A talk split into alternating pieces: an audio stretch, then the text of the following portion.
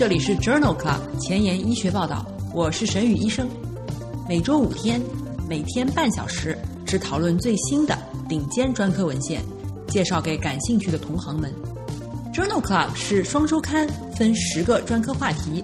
这一周五天分别是风湿免疫科、泌尿科、血液科、妇产科和儿科。别忘了关注公众号，订阅我们的节目哦。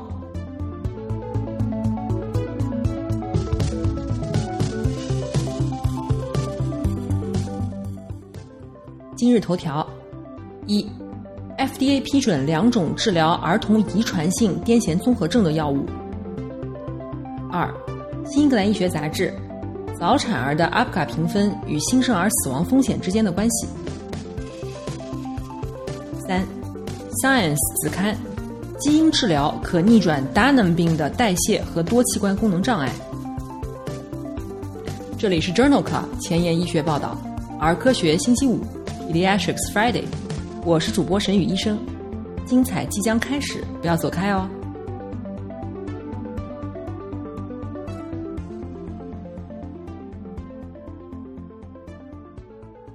首先，我们来聊一聊新药研发。Dravet 综合症呢，以前称之为婴儿严重肌震挛性癫痫，是一种罕见的儿童遗传性癫痫综合症，特点是药物难以控制的癫痫发作。抗癫痫药物治疗呢是主要的手段，但是总体疗效有限。初始治疗可以使用丙戊酸钠或者是苯二氮卓类的药物氯巴占。在一线治疗失败以后，也可以选择生酮饮食疗法或者是神经调节技术。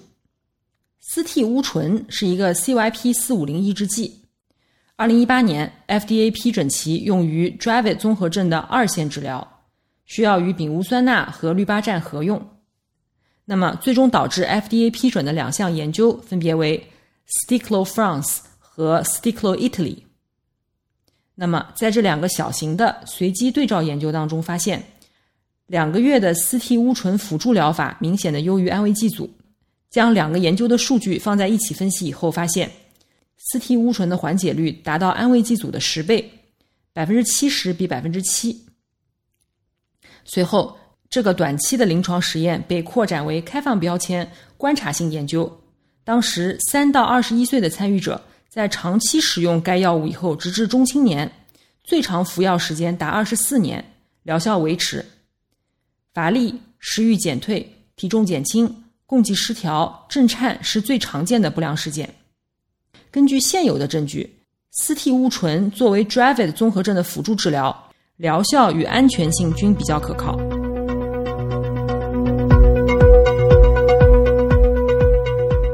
二零二零年六月份，FDA 又批准了一个新药芬弗拉明，用于治疗 Dravet 综合症患儿。这是一种安非他明的衍生物。关于芬弗拉明的两项三期临床研究呢，已经分别发表在了《JAMA Neurology》杂志和《Lancet》上面。让我们来具体看一下这两项研究。第一项研究呢是芬弗拉明剂量滴定治疗 Dravet 综合症。在这项研究当中，纳入了确诊为 Dravet 综合症的二至十八岁的。正在接受稳定剂量的司替乌醇治疗的一百一十五名儿童，他们被随机分配到芬弗拉明组和安慰剂组。经过三周的药物滴定以后，进入十二周的维持治疗。患儿平均年龄为九点一岁，惊厥性癫痫平均每月发作二十五次。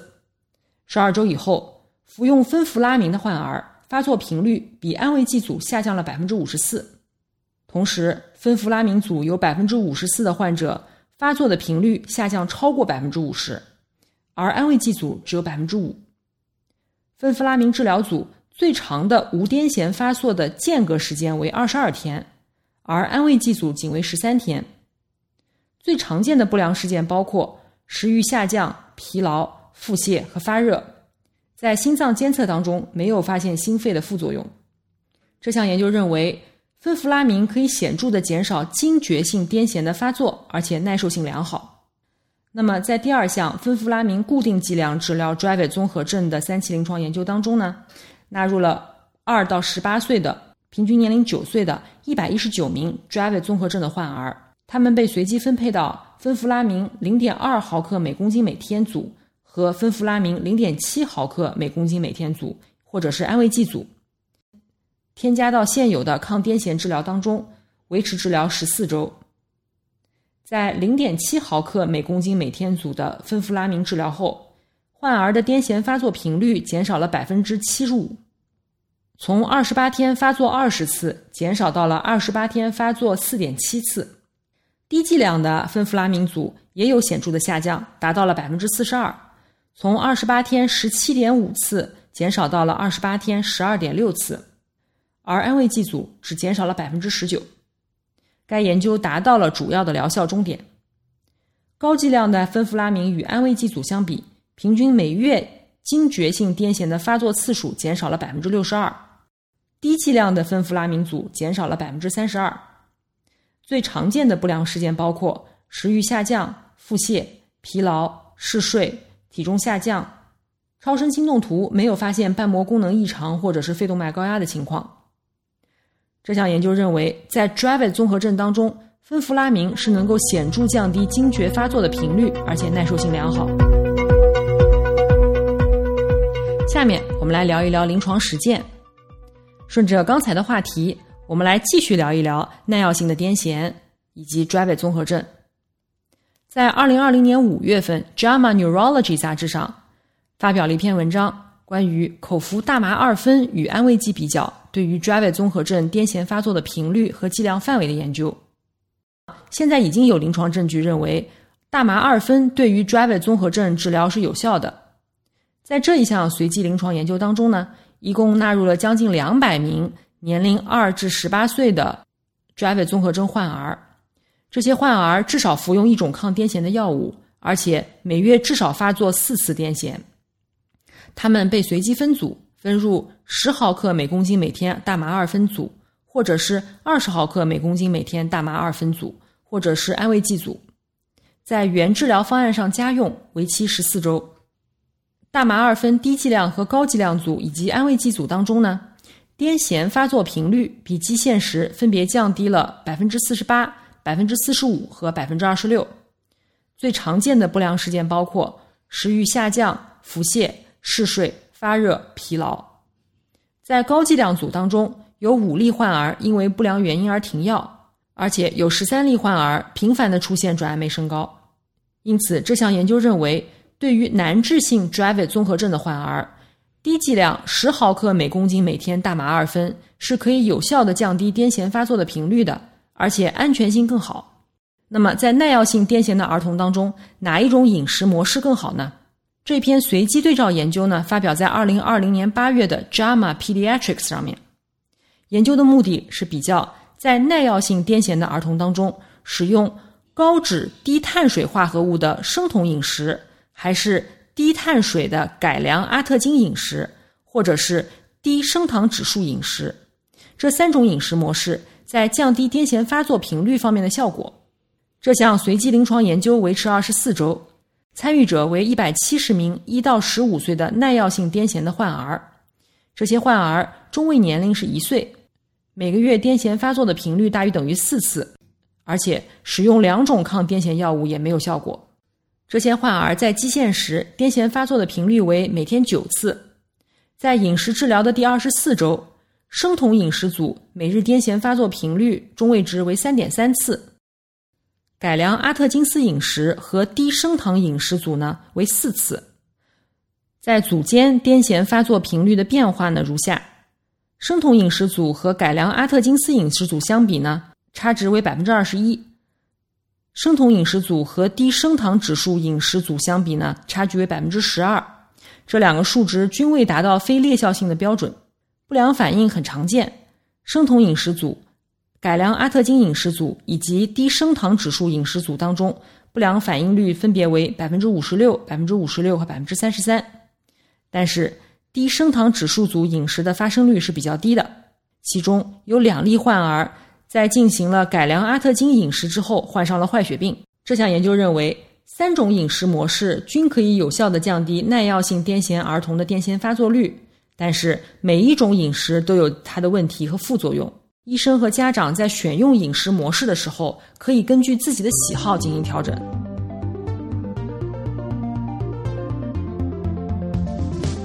临床工作繁重琐碎，无暇追踪最新研究，但主任又天天催着写课题吗？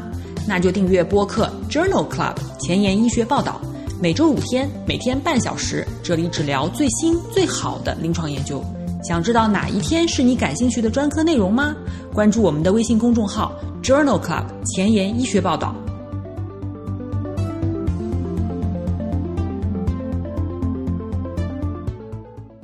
下面我们来聊一聊早产儿。早产儿呢，是指孕三十七周以前分娩的胎儿。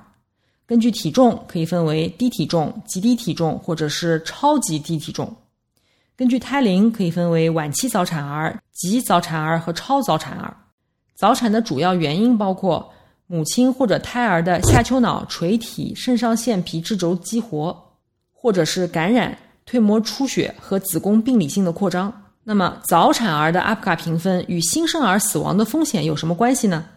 这一项全国性的注册研究已经发表在二零二零年七月的《新英格兰医学杂志》上。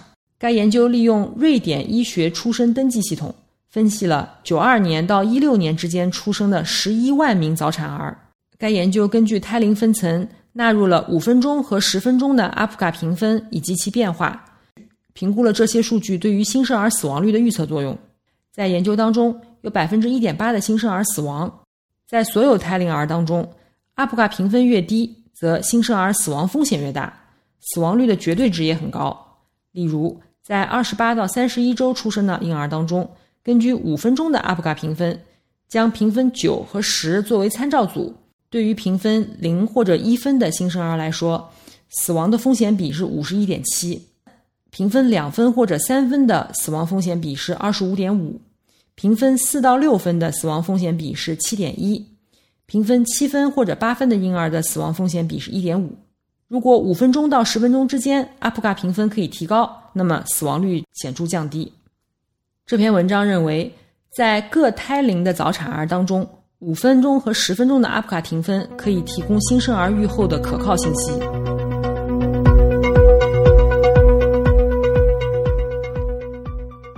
在世界范围内，对许多早产儿或者是孕龄比较小的新生儿，都会进行低血糖的筛查，目的呢是防止脑损伤。然而，对于既安全又能避免过度治疗的血糖阈值，尚未达到共识。在二零二零年二月份发表在《New England Journal of Medicine》上的一篇 Hypoxia 研究，对于这个血糖阈值进行了讨论。在这项多中心、随机、非裂效性的实验当中。招募了近七百名妊娠三十五周以上出生的健康新生儿，随机分入了两个干预组，一个是低阈值组，也就是血糖小于两毫摩尔每升时才进行干预；另一组是传统阈值组，当血糖小于二点六毫摩尔每升的时候立刻进行干预。在十八个月以后，作者发现低阈值组和传统阈值组当中。婴儿的认知功能和运动功能评分是相似的，认知功能评分分别为一百零二点九和一百零四点六，运动功能评分分别为一百零二点二和一百零二点四，未超过预先设定的劣效性的界限。低阈值组当中，平均血糖浓度为三点二毫摩尔每升；传统阈值组当中，平均血糖浓度为三点四毫摩尔每升。传统阈值组当中，低血糖发作的比较少，但是。患儿接受了更多的侵入性诊断和干预性的治疗。低阈值组当中的严重不良事件呢，主要包括一例新生儿的惊厥，但是这例惊厥是在血糖正常时发生的，以及一例新生儿的死亡。这项大型的研究认为，在健康的无症状的中度低血糖的新生儿当中，就十八个月的精神运动发育而言，较低的血糖阈值两毫摩尔每升。并不劣于传统的阈值二点六毫摩尔每升，而且可以显著的减少侵入性诊断和干预治疗。那么，胎儿生长发育缓慢和儿童神经发育不良之间有什么样的关系呢？胎儿和健康早产儿的生长曲线在这其中又有什么评价意义呢？在二零二零年六月份的《Journal of Pediatrics》上面发表了一篇来自哈佛大学医学院研究人员进行的一项研究。在研究当中，纳入了六百一十三名孕周小于三十三周的婴儿，这些婴儿分别使用 Intergrowth 二十一健康早产儿生长曲线，以及 Fenton 和 Olsen 胎儿生长曲线进行评价，将生长缓慢定义为体重小于正常值的零点八个标准差以上，或者是头围小于正常值一个标准差以上，以及身长小于正常值的两个标准差以上。研究发现，根据 Fenton 和 Olsen 胎儿生长曲线。胎儿生长缓慢与婴儿期以及儿童期生长发育不良有关。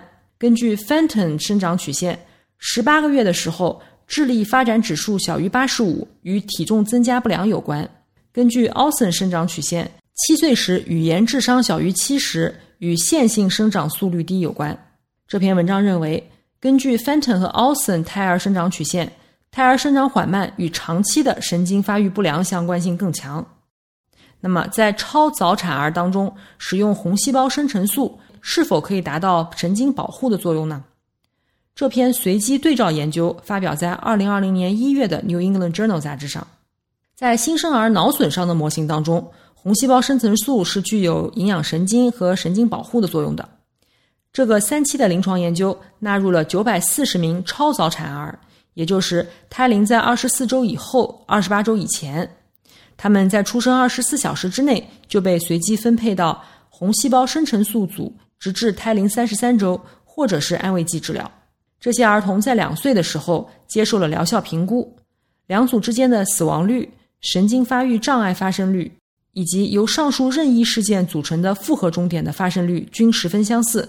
两组的死亡率分别为百分之十三和百分之十一。两岁的时候。重度神经发育障碍分别为百分之十一和百分之十四，相比对照组而言，红细胞生成素组的输血次数比较少。这项超早产儿实验当中，红细胞生成素未能改善儿童在两岁时的生存率，或者是神经发育的结局。下面一篇文章呢，讨论的也是超早产儿的神经发育结局问题。有研究认为。产前同时暴露于硫酸镁和皮质类固醇的超早产儿，与产前仅暴露于皮质类固醇激素的超早产儿相比呢，严重的神经发育障碍或者是死亡率会更低。在这一项前瞻性的观察性研究当中呢，纳入了三千例出生时孕周只有二十二到二十七周的超早产儿，随访了十八到二十六个月。研究发现，在产前。同时接触硫酸镁和皮质激素的儿童呢，出现严重神经发育障碍或者是死亡的比例为百分之三十六，显著的低于单纯使用皮质激素的儿童，优势比为零点七三，其神经发育障碍以及死亡率也显著低于单纯使用硫酸镁的儿童，优势比为零点四九。因此，在超早产儿当中，产前接触皮质激素和硫酸镁的儿童。严重神经发育障碍或者是死亡的发生率更低。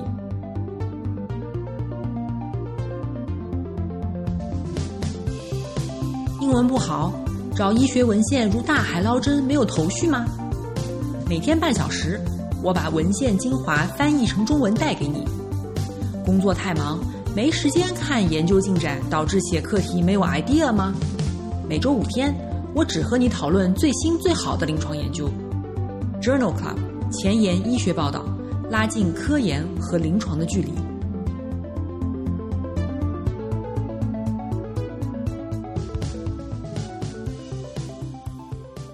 今天的医学前沿呢，我们来聊一个少见病，叫做 Danon 病。Danon 病是一种罕见的 X 连锁的自噬空抛疾病，伴有多器官功能障碍，包括心脏、骨骼肌和肝脏。目前没有特效的疗法。大多数男性患者在二十或者三十岁时死于晚期心力衰竭。达能病是由溶酶体相关膜蛋白二，也就是 LAMP2 基因突变引起的。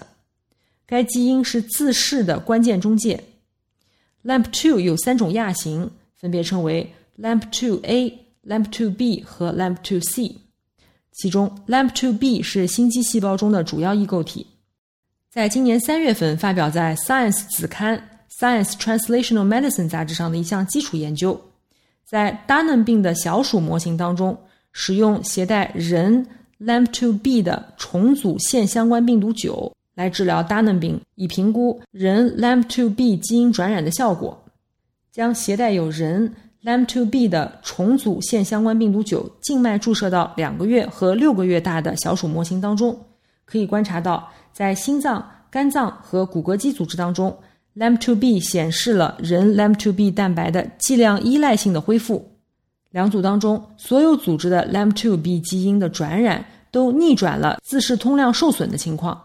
在治疗组当中，小鼠心脏功能得到改善，转氨酶降低，提示对心脏和肝脏有良好的作用。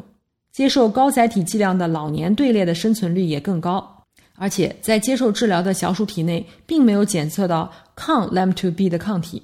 这项基础研究认为，在大嫩病的小鼠模型当中。，LAM2B 基因转染可以改善代谢和生物功能，提示类似的方法可能对这种高度病态的疾病的患者有效。